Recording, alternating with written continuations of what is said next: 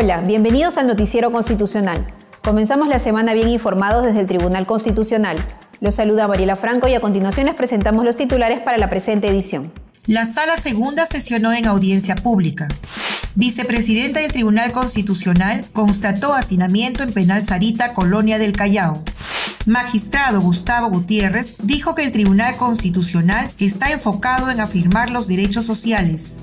La consulta previa es un derecho fundamental, reiteró la vicepresidenta del Tribunal Constitucional. La fecundación in vitro fue el tema que abordó réplica constitucional. La Sala Segunda del Tribunal Constitucional sesionó en audiencia pública presencial y virtual y dejó al voto un total de 60 procesos constitucionales. Veamos las imágenes.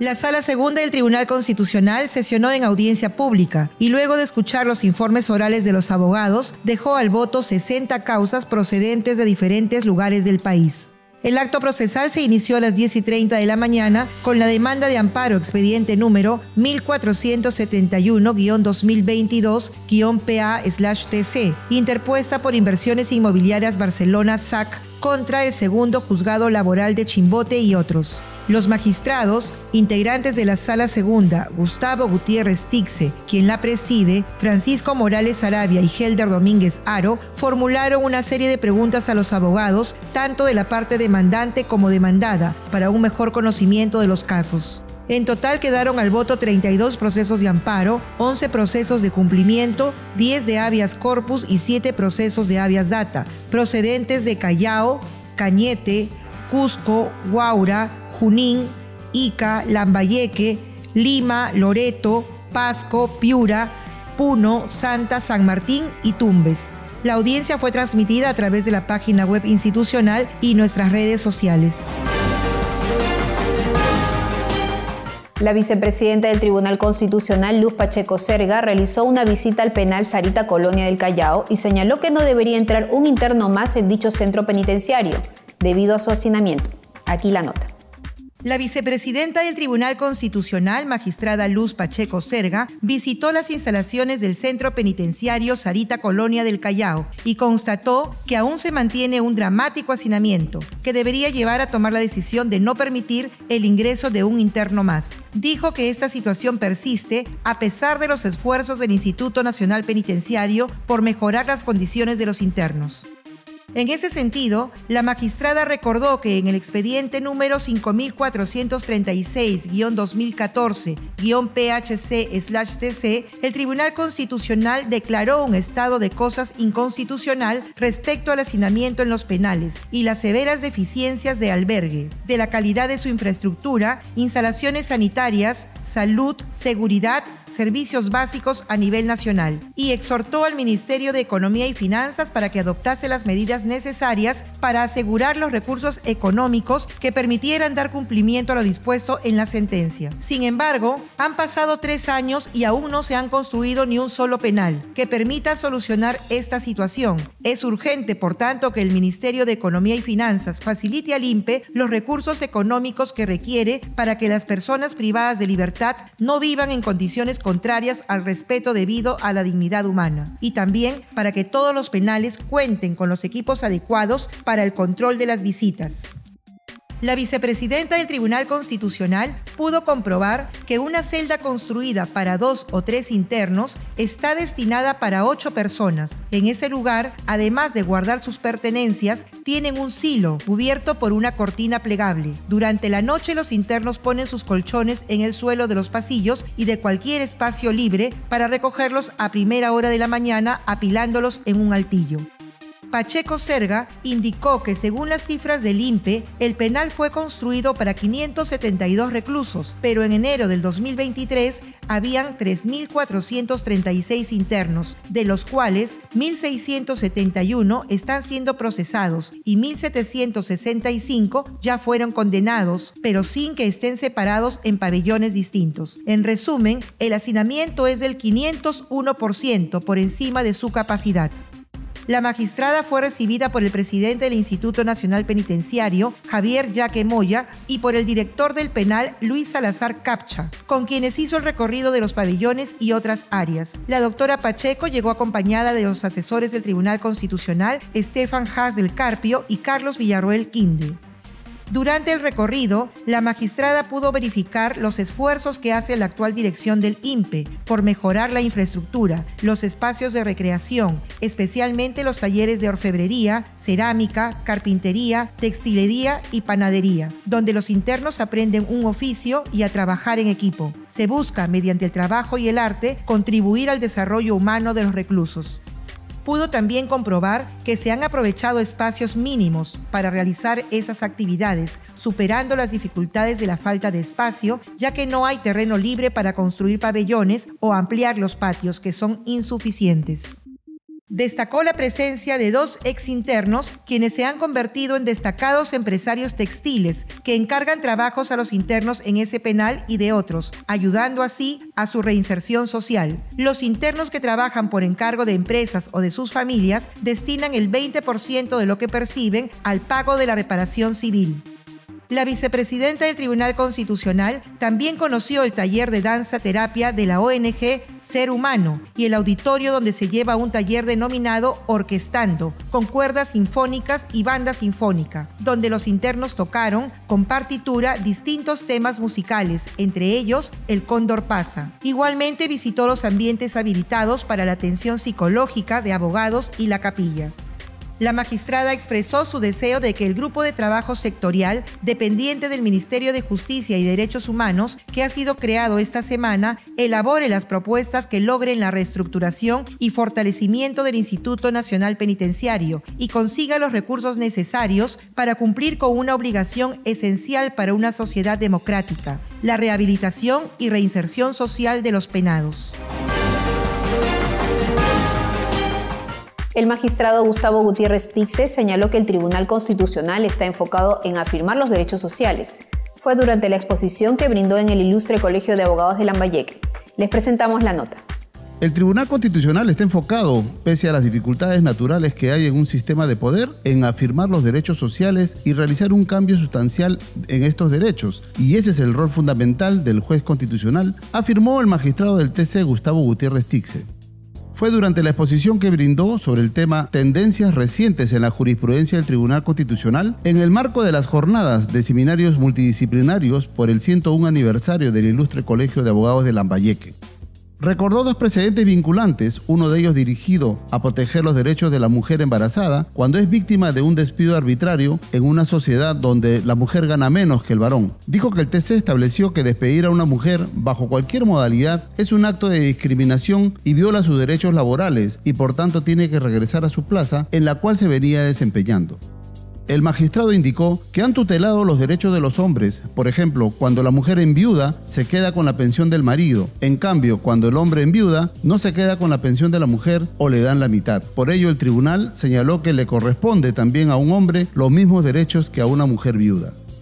Gutiérrez señaló al auditorio que recientemente el TC estableció que la consulta previa es un derecho fundamental de los pueblos indígenas y que el Estado debe consultar las actividades extractivas o económicas que puedan realizar y perjudicar su normal permanencia dentro de los territorios que ellos manejan. Refirió además que el TC ha dicho que la protesta es un derecho fundamental, contrario a lo que piensa la Corte Suprema. Precisó que eso no quiere decir que signifique impunidad, porque quien cometa delito debe individualizarse sobre el caso de la demanda de amparo que admitió un juez para impedir la elección del defensor del pueblo, dijo que el Poder Judicial puede garantizar derechos fundamentales de dignatarios y altos funcionarios, pero no puede cuestionar el diseño político de una institución que finalmente le corresponde al Congreso de la República recordó una sentencia del año 2001 en el que se reconoce el deber del Estado a atender con provisiones médicas a personas que tienen VIH. El caso fue de una mujer que no solo tenía VIH, sino que también tuvo cáncer al cuello uterino. Agregó que deben establecerse políticas públicas para poder atender estos casos y no postergarlas bajo el argumento de que no hay presupuesto. La consulta previa es un derecho fundamental de las comunidades indígenas, reiteró la vicepresidenta del Tribunal Constitucional Luz Pacheco durante la presentación de un libro sobre el tema. Les tenemos la nota. La consulta previa es un derecho fundamental de las comunidades campesinas y nativas y es responsabilidad del Estado establecer políticas públicas para determinar el uso de los territorios que ocupan, en aras del bien común, teniendo en cuenta las necesidades de esas comunidades, afirmó la vicepresidenta del Tribunal Constitucional, Luz Pacheco Serga. Asimismo, recordó que el actual Pleno, por unanimidad, reconoció el carácter de derecho constitucional de esa consulta y exhortó a los ministerios de Cultura y Energía y Minas a facilitar el diálogo social. Fue al clausurar el acto de presentación del libro La consulta pendiente, balance y desafíos del litigio estratégico por el derecho de los pueblos indígenas a la consulta y el consentimiento previo en el Perú, realizado en el Colegio de Abogados de Lima. Tenemos que estudiar cómo hacer para que la consulta previa sea eficaz, que compagine el bien común de todos los peruanos con el interés de esas poblaciones, porque toda propiedad privada tiene una hipoteca social. Lograrlo es responsabilidad del Estado, a través de las políticas públicas. Somos un país que tiene que ser nación y para ser nación, Lima debe tener un corazón más regional con los ojos y oídos puestos en las realidades distintas a la de la capital. Precisó tras recordar que hace poco recibieron a una delegación de AIDESEP porque querían conocer directamente sus problemáticas y preocupaciones. Pacheco indicó que hay que tener esperanza porque los actores sociales son más conscientes de esta responsabilidad. Por parte del Tribunal Constitucional, dijo que tienen varias sentencias pendientes sobre consulta previa de algunas comunidades y que se avanza de manera progresiva. En la ceremonia de presentación del libro también participaron el decano del Colegio de Abogados de Lima, César Bazán Naveda, la ex ministra de Justicia, Marisol Pérez Tello, la profesora de la Pontificia Universidad Católica del Perú, Joana Liz Vega Auqui, así como los autores del libro, Álvaro Másquez Salvador, Juan Carlos Ruiz Molleda, Maritza Quispe Mamani, entre otros, que son miembros del Instituto de Defensa Legal. El programa Réplica Constitucional del Centro de Estudios Constitucionales estuvo referida a la fecundación in vitro y sus problemas constitucionales. Veamos los detalles.